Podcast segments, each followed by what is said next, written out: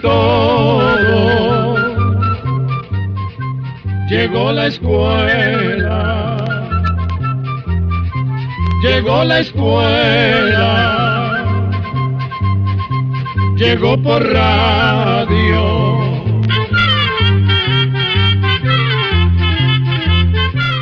¿Quién iba a decirnos que desde hace más de 50 años ustedes y nosotros construyéramos día a día un programa de radio como el que les vamos a presentar hoy, el espacio cuyo lema es comprender lo comprensible es un derecho humano y es una linda tarea que realizamos acá todos los días para encontrarnos ustedes y nosotros en una aventura nueva cada día.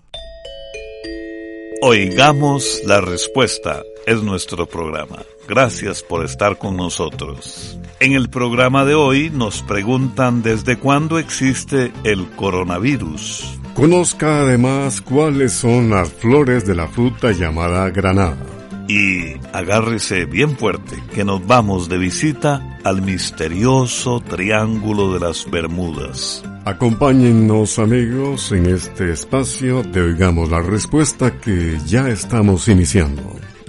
La señora Briggs Baez es nuestra primera participante en Oigamos la Respuesta de hoy. Desde Chontales, Nicaragua, a través del WhatsApp, la señora Briggs Baez pregunta, ¿desde cuándo existe este coronavirus? Oigamos la respuesta. Vamos a empezar contándole a la señora Briggs Baez que los científicos le dan el nombre de coronavirus a un grupo de virus que causan enfermedades en mamíferos y pájaros. El primer coronavirus fue identificado por científicos en los años de 1930 y los contagios se daban solamente entre pollos. Los primeros coronavirus que se contagiaron entre seres humanos se detectaron allá por 1960. Desde entonces, los médicos han podido identificar siete coronavirus humanos, que causan principalmente infecciones en las vías respiratorias. ¿Y qué son los virus? Pues bien, los virus son microorganismos muy pequeños que no se pueden ver a simple vista. Los virus para vivir y reproducirse se meten en las células de las personas, los animales o las plantas. Las células son las partes vivas más pequeñas que forman a todos los seres vivos. Una vez dentro de una célula, un virus se multiplica rápidamente e invaden el cuerpo como parásitos.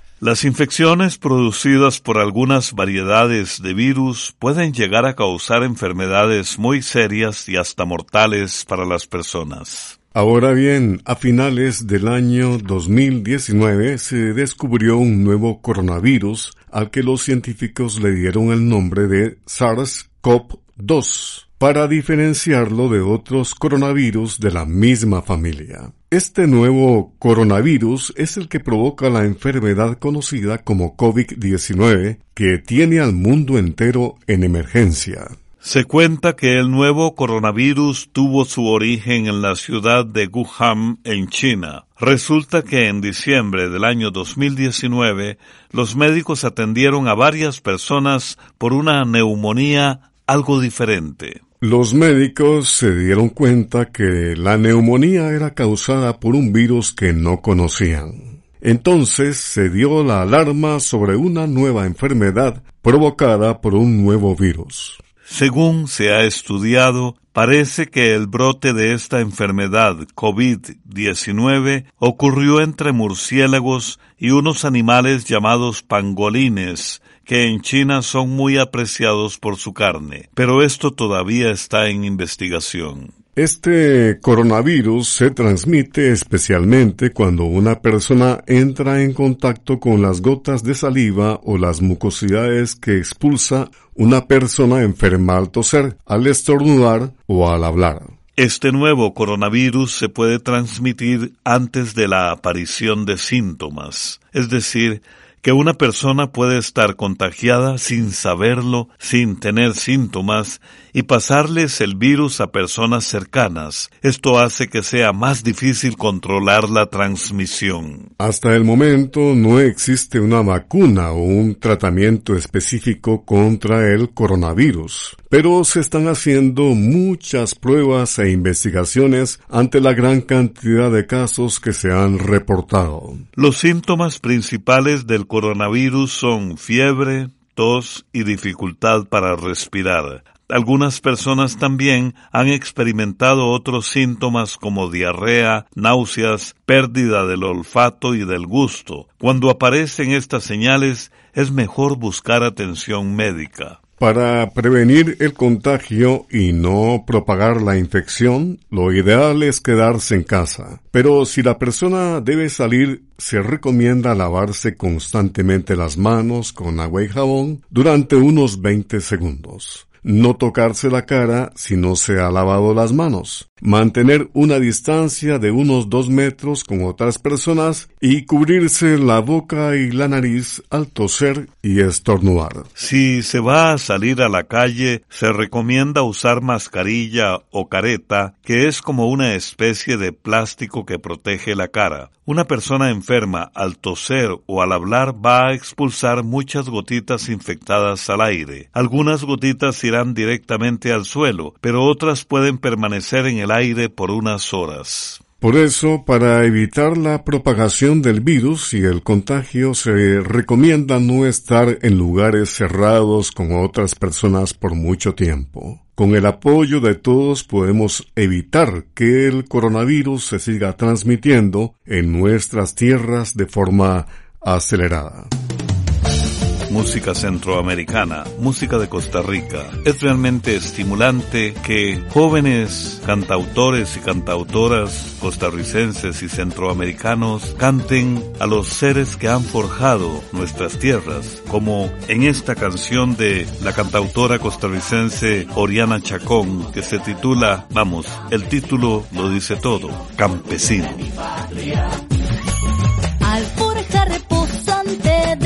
Sueños y esperanzas, su cosecha sustento ha de llevar. Campesino, campesino, piel descalzo y chonete, piel morena y maltratada en el monte y el charral. Llena su alma las plantas, lluvia y sol, manos inmensas de frutos benditos de Dios.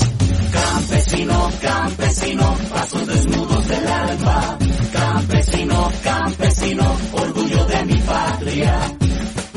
Mirada quieta y lejana, buscando en el horizonte la lluvia que sus cultivos harán brotar. Transplanta su estirpe, quienes honran su memoria, los que orgullosos guardan su tradición.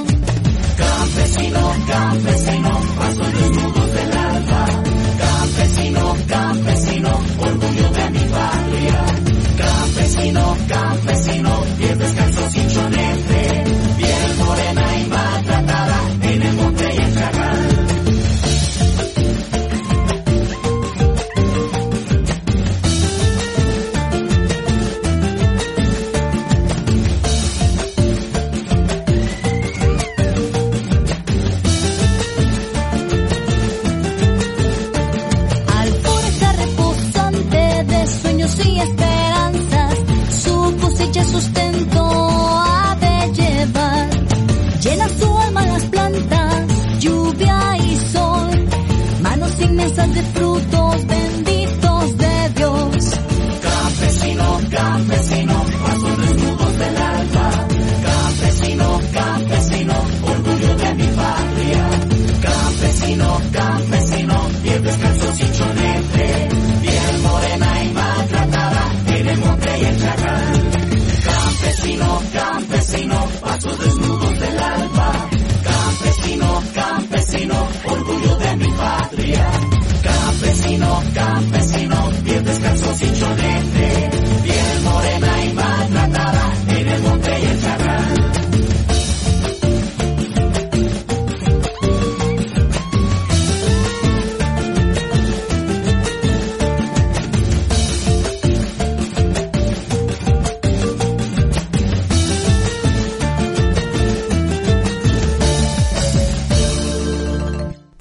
Contactarnos a través de un mensaje de WhatsApp al teléfono código de área 506, número 8485-5453.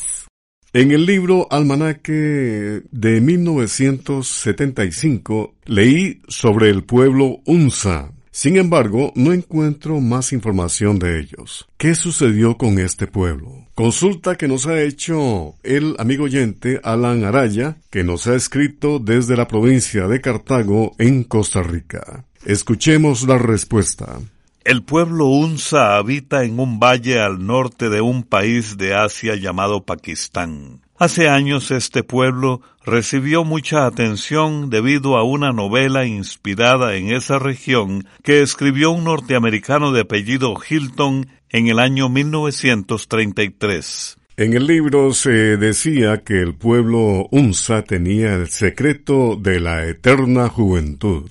Pero esto era simplemente una historia que había inventado el escritor, pues los habitantes de este pueblo son como todos los demás. Son personas que tienen una vida muy sencilla, que ha cambiado poco desde que se escribió el artículo que usted leyó en el almanaque Escuela para Todos del año 1975. Los Unza o Purusho, como también se conocen, viven en un valle a 2.400 metros sobre el nivel del mar que está rodeado de las imponentes montañas del Himalaya. Este pueblo ha vivido de la agricultura y la ganadería durante cientos de años. Su agricultura es de subsistencia, es decir, que siembran solo lo que necesitan para comer, no para vender. Cultivan en forma de terrazas, ya que el terreno es muy quebrado o montañoso. Los unza siembran trigo, cebada,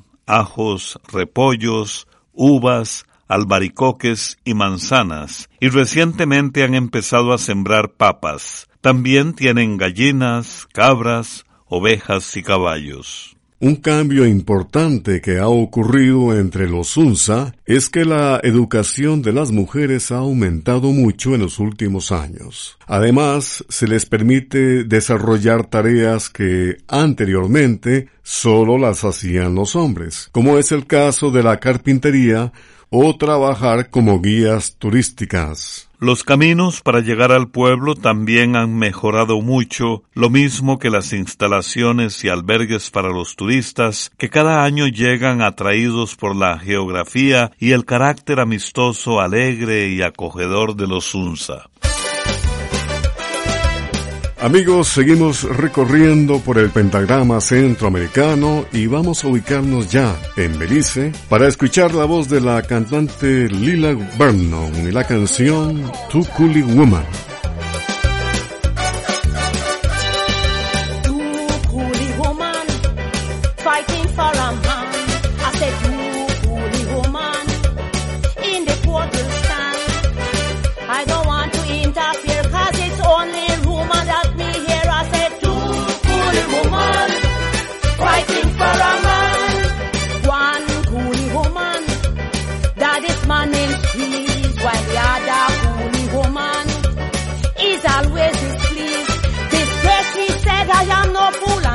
Jam this sweetheart with a tool.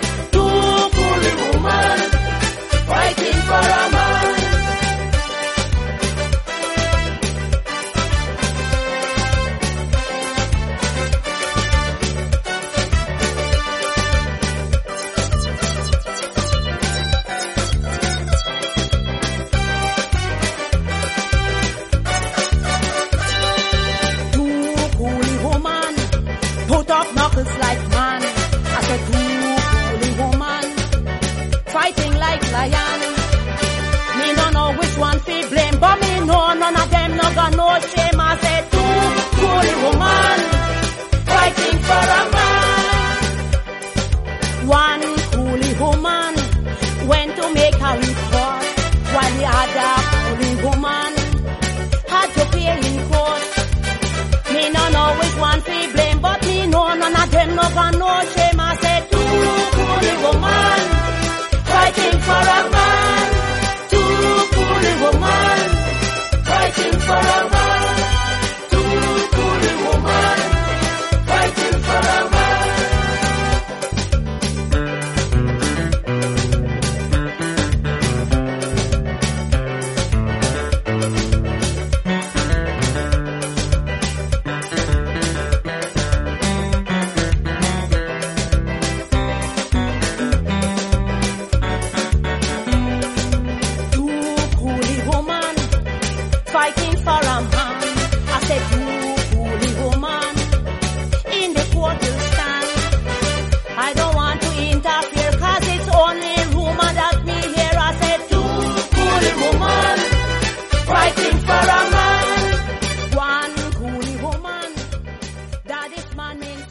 También nos puede contactar al correo electrónico isq.isq.org o encuéntrenos en Facebook como Oigamos la Respuesta.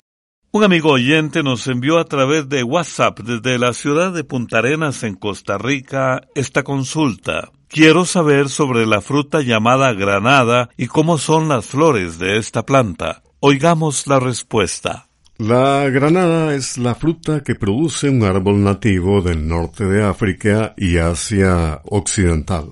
Hoy en día esta fruta se cultiva en muchas partes del mundo, incluyendo Centroamérica. El árbol llamado granado crece hasta los 5 metros de altura en lugares con climas tropicales y semidesérticos. El granado florece de mayo a agosto. Da flores de 3 a 4 centímetros de diámetro de color rojo. Una vez que el ovario de la flor es polinizado, crece y forma la granada, que es una fruta grande, redonda y de color rojo cuando está madura. Dentro tiene numerosas semillas envueltas en una pulpa color rojo intenso. Vamos a contarle que la flor de la granada tiene propiedades astringentes, es decir, que sirve como cicatrizante, antiinflamatorio y antihemorrágico. También la flor corta la diarrea, saca lombrices y alivia las enfermedades urinarias. La granada es muy apreciada en los lugares con climas desérticos porque su gruesa piel evita que la fruta se seque.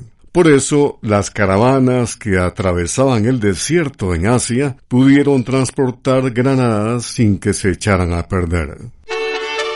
De los pueblos latinoamericanos, México cuida y fomenta sus tradiciones. Cuando México canta se oyen gritos y hasta el alma se llena de emoción. Canción del charro Abitia que dice Cuando México canta. canta sus canciones, hasta el alma se ensancha de valor. Con mariachi se olvidan decepciones, tragedias y pasiones que dejan cruel dolor. Claro que sí. En mis venas corre sangre de ranchero. Las canciones de mi tierra son el peor. La que se oye entre los ecos de un sombrero al pie de aquel potrero. Tragos de mezcal. Ha de ser tus pan, si no, no. Cuando México canta se oyen gritos. Y hasta el alma se llena de emoción. Y hoy le canto a sus pueblos tan bonitos, estampas dibujadas con la revolución.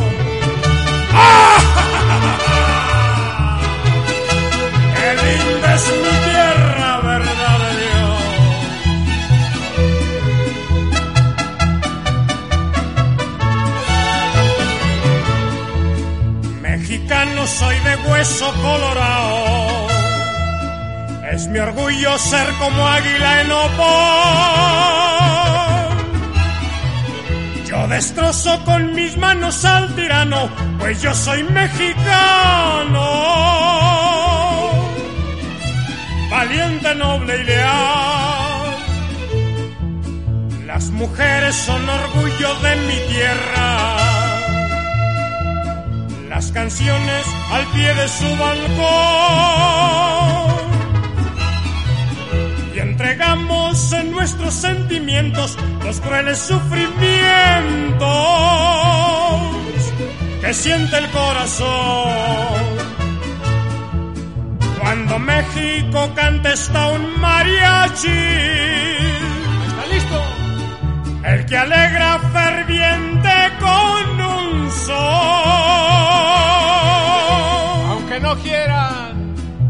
gritar como buenos mexicanos que vivan los colores de nuestro pabellón. Tenemos ya la consulta del señor Raúl Dalí. Nos ha enviado un WhatsApp desde Miami, Estados Unidos, en el que nos hace la siguiente pregunta. Quiero saber si la historia sobre el Triángulo de las Bermudas es real. Escuchemos la respuesta. El misterio del Triángulo de las Bermudas es uno de los temas que más interesa a nuestros oyentes. Por eso vamos a hablar un poco acerca de su origen y qué se ha descubierto hasta el día de hoy sobre el Triángulo de las Bermudas. Para comenzar, vamos a explicar que se le llama Triángulo de las Bermudas a una zona situada en el Océano Atlántico entre las Islas Bermudas, Puerto Rico y la ciudad estadounidense de Miami. Si en un mapa se unen esos tres puntos, veremos que se forma un triángulo imaginario. Allá por el año 1951 se empezó a hablar de esta zona cuando en revistas y periódicos se reportaron los casos de dos aviones y un barco que habían desaparecido cerca de las Bermudas en un lapso de dos años. A partir de entonces el tema llamó la atención del público y empezaron a aparecer todo tipo de explicaciones para estas desapariciones, desde alteraciones meteorológicas, magnéticas, hasta acciones de seres extraterrestres o fenómenos llamados paranormales. El interés por este tema aumentó todavía más cuando un escritor de Nueva York publicó en 1974 un libro de ciencia ficción llamado El Triángulo de las Bermudas. En el libro, el escritor mezclaba datos de hechos que realmente habían sucedido con datos exagerados o inventados por el autor. De este libro se vendieron millones de ejemplares. Así, el interés de la gente por lo misterioso y las versiones que cada uno daba al tema dieron origen a toda clase de historias, muchas de las cuales permanecen hasta el día de hoy. En opinión de especialistas de la Guardia Costera de los Estados Unidos, el tema del Triángulo de las Bermudas se ha exagerado sin motivo. Según los datos históricos, el número de naves desaparecidas no es tan distinto del que se ha registrado en otras partes de ese océano, y posiblemente la causa de los accidentes ha tenido que ver con factores meteorológicos como los que hay en zonas de otros mares. También es importante mencionar que muchos barcos y aviones disponen sus rutas de navegación por el Triángulo de las Bermudas y han llegado a su destino sin problemas. En años recientes se propuso una nueva teoría acerca de la causa de la desaparición de algunas naves. Esa propuesta dice que en el fondo del mar de esa zona del Atlántico se produce más cantidad de gas metano que en cualquier otra parte del mundo. Ese gas metano se va acumulando bajo la capa de arcilla del fondo marino. Cuando la presión es muy grande, sale una enorme burbuja de gas metano que sube a la superficie. Un barco que se viera atrapado por esa burbuja de gas metano podría hundirse. Pero no solo eso. Al subir la enorme burbuja de gas por el aire, cambiarían las condiciones de vuelo de cualquier avión, lo que haría que el avión se desplomara. Sin embargo, varios especialistas han descartado esta teoría, pues a pesar de que si se formaran burbujas de metano, no serían capaces de hundir barcos de este modo.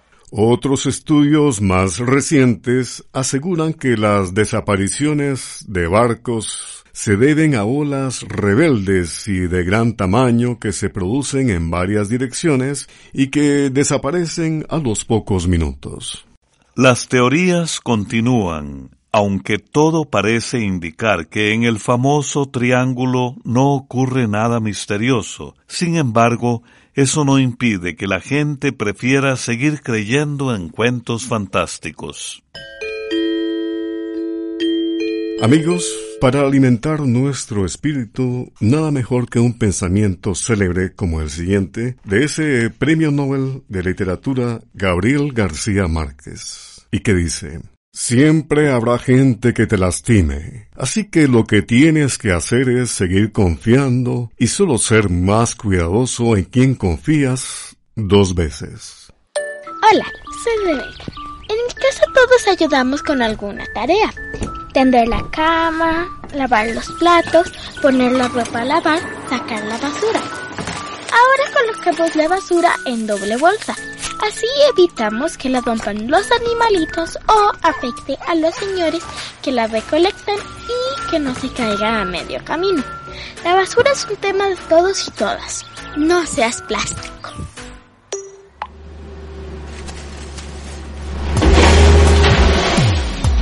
Un relleno sanitario es el lugar donde los camiones recolectores llevan la basura. Ahí, la basura se acumula día tras día. La cubren con capas de tierra y realizan diversos procedimientos para compactar en espacios reducidos los desechos y así amortiguar el efecto de los gases y los lixiviados.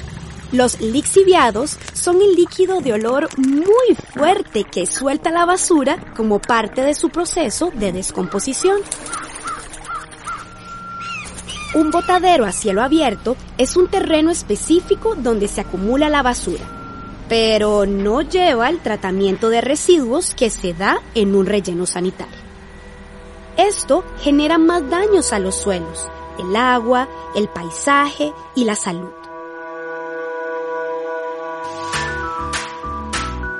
No seas plástico. No asfixiemos más al planeta con nuestra basura. Recordá.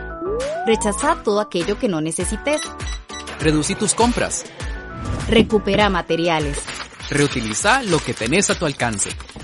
Lleva tus residuos reciclables a un centro de acopio cercano para que puedan ser reciclados. No seas plástico.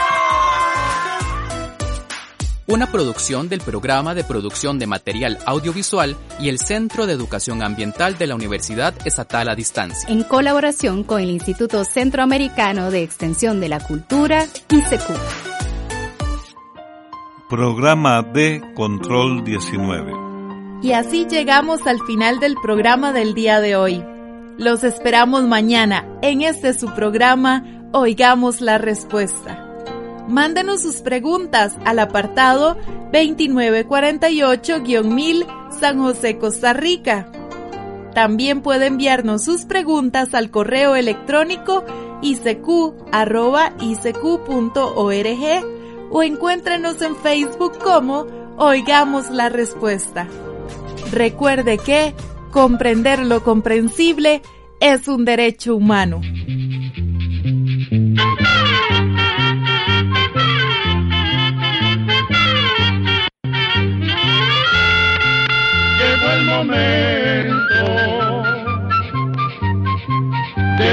Se